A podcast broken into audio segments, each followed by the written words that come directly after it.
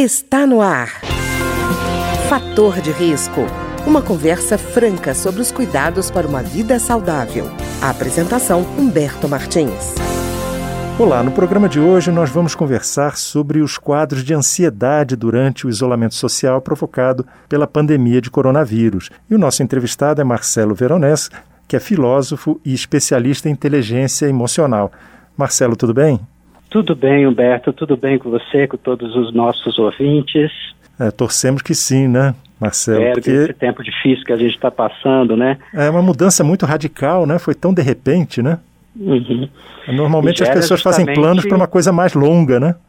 E gera justamente isso que você está como tema hoje do nosso programa, ansiedades e ansiedades. É, Marcelo, inclusive eu estava vendo uma pesquisa feita pela Universidade do Estado do Rio de Janeiro, para a gente ver como o nível de ansiedade na sociedade está crescendo.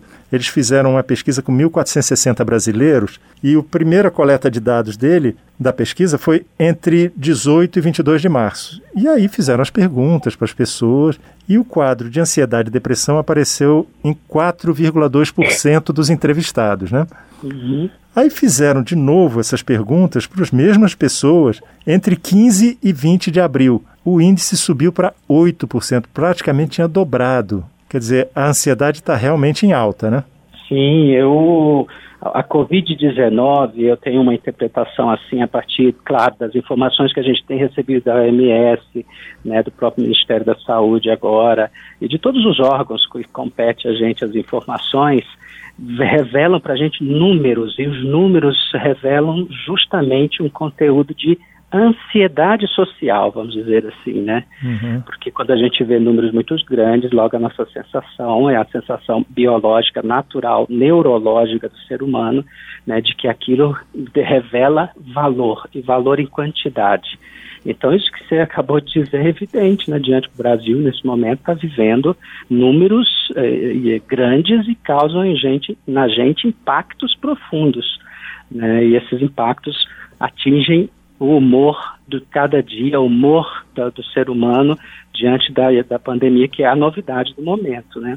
E Marcelo, é, outra coisa que a gente percebe que cresce, que aumenta o nível de ansiedade, é justamente essa busca excessiva por informação, não é não? Muito, olha, nas redes sociais principalmente, e inclusive com fake news, né, que estamos tendo um avalanche cada vez mais de informações que não são informações verdadeiras. As redes sociais e a busca pela informação era um desejo de apaziguar a ansiedade. Porque se nós vivemos um quadro de ansiedade, a gente precisa de se alimentá-la de alguma forma de dados. E aí a gente vai muito atrás de informação, e aí excesso também gera muito mais um nível né, de, de, de busca, geram cada vez mais nós um nível maior de ansiedade. É bem natural que a gente tenha ansiedade, porque não sei do ponto de vista, se você sabe, mas e os nossos ouvintes também, mas do ponto de vista neurológico, né, os especialistas nos explicam muito bem. Toda ansiedade nasce do medo. Uhum. Nós temos um medo de raiz. E agora nós estamos convivendo com uma informação que é o Covid-19, um vírus completamente desconhecido, um vírus que é fácil de ser é, contaminado por ele, porque ele é um vírus que se transmite com facilidade. Ele é um vírus que tem efeitos muito parecidos com gripes, e justamente parece que é uma coisa mais simples, mas de repente ele atinge o sistema respiratório com uma violência tão grande. E esse vírus tem todas essas novidades que não era muito conhecido nem pela ciência. Isso gera para nós o quê? Um campo de incertezas, um campo de inseguranças. Nenhum de nós que estamos vivos convivemos com algum tipo de pandemia nos últimos anos. Né? A última pandemia que teve na história, início do século, a gripe espanhola. E nós estamos aqui vivos no tempo em que nenhum de nós vivemos uma experiência de pandemia. Então, neurologicamente falando, nós não estamos preparados para esse tipo de drama que viveram os antigos. Né? A Idade Média vivia muito com isso, essa limitação. Nós já somos uma geração do remédio, né? Uma uhum. geração que conviveu com os antibióticos, né? Que conviveu com os anestésicos. E nós somos uma geração que está convivendo com soluções. De repente tem uma não solução. O que, uhum. que acontece com o nosso cérebro? A informação é imediata é medo, insegurança e incerteza, os três pilares da ansiedade. E aí a ansiedade te joga para a parede e faz o quê? Faz com que você corra atrás de informação, porque você precisa alimentar isso, precisa ter uma resposta sobre isso, sobre essas incertezas todas. Isso não acontece, por quê? Porque a avalanche de informações às vezes também pode ser exagerada e muitas vezes provocar o aumento dessa ansiedade em vez da diminuição.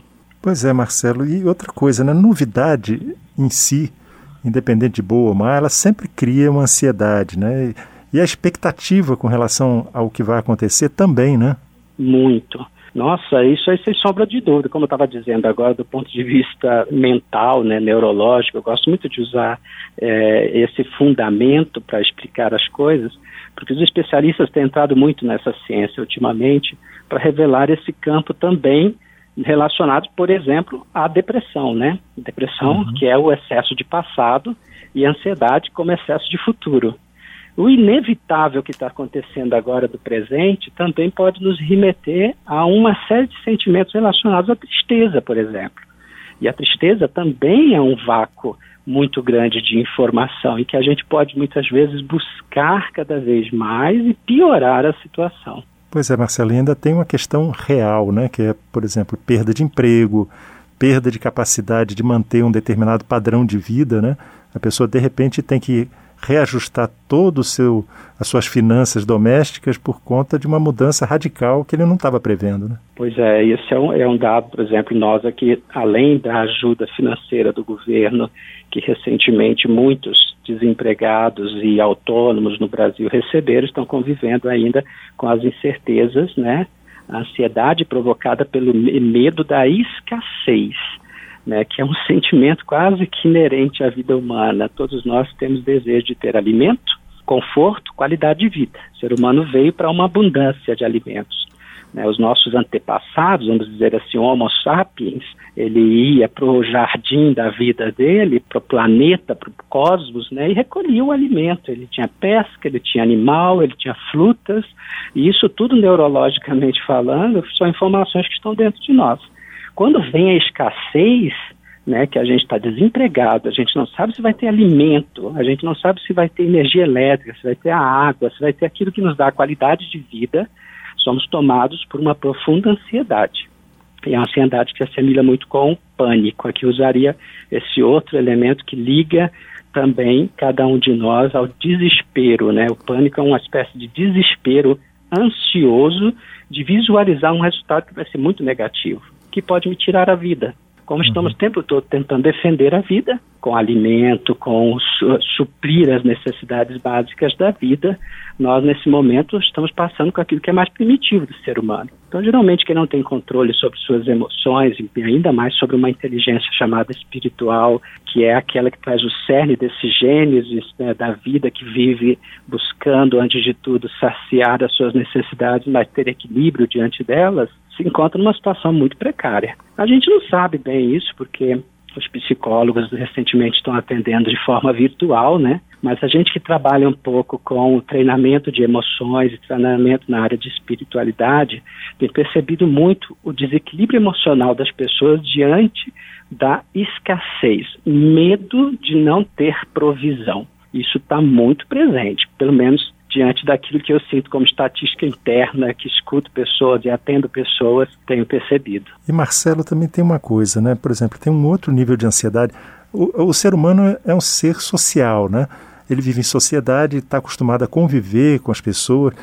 De repente você sai todo dia com medo de se expor. Quer dizer, aquela saída que era uma coisa prazerosa, olha, vou sair, vou para algum lugar, vou sair de dentro da minha casa, vou conviver com as pessoas. Agora essa convivência está bloqueada.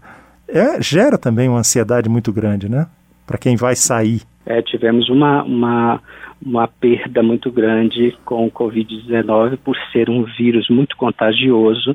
Nós começamos a ter pânico de pessoas começamos a ter preocupação de convívio social. E é claro, se, quase que geneticamente na origem do ser humano está a capacidade tribal desde viver em sociedade, né? É de novo rompido mentalmente uma coisa que era o mais natural da vida, né? Você formar sociedades. E de repente isso rompe. O Covid-19 tem jogado a gente numa situação que é toda essa que a gente chama de virtual, mas do ponto de vista da energia da vida, ou seja, aquela vida que muitas vezes é compartilhada, que tem toques, que tem sentimentos, que está próximo do outro, ela é rompida. Então isso gera em nós toda essa ansiedade. Por quê? Porque a gente está sentindo toque, a gente não tem abraço, a gente não tem afeto, a gente não está se sentindo protegido pela própria tribo, pelo grupo social. E o que, que acontece?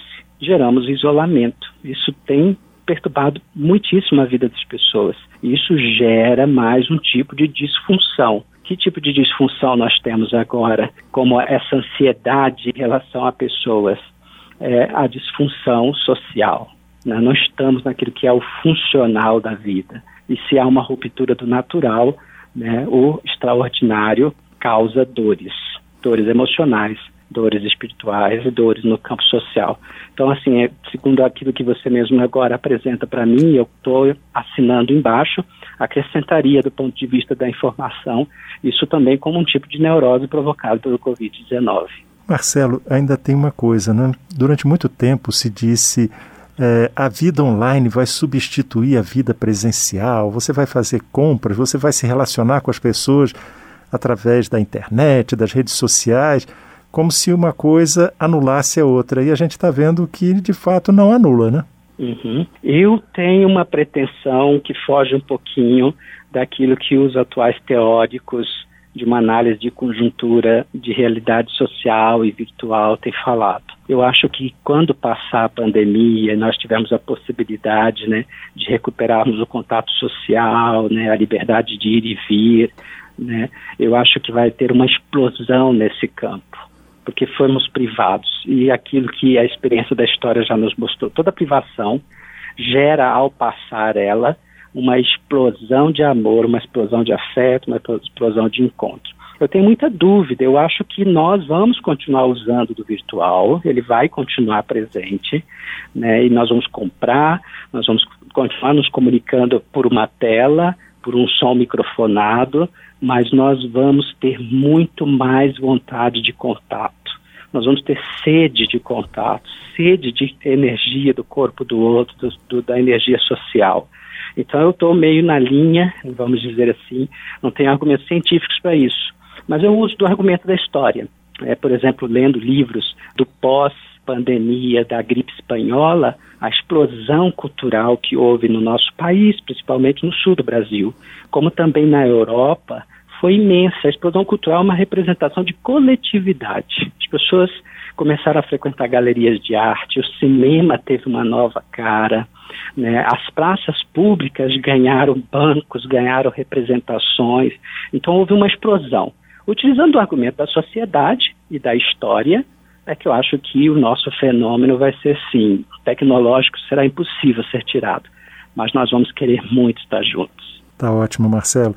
Eu queria agradecer então Marcelo Veronês, que é filósofo e especialista em inteligência emocional, que conversou conosco hoje sobre esse quadro de ansiedade que está ocorrendo durante o isolamento social provocado pelo coronavírus. Muito obrigado, Marcelo. Eu que agradeço, Humberto, e todos os nossos ouvintes. O programa de hoje teve trabalhos técnicos de Ricardo Coelho. Se você tem alguma sugestão de tema ou comentário sobre o programa de hoje, basta enviar uma mensagem para o endereço eletrônico programa fator de risco, tudo junto, arroba gmail.com. Até o nosso próximo encontro. Fator de risco um programa com dicas para melhorar a saúde. Uma produção da Rádio Câmara, transmitida por emissoras parceiras de todo o Brasil.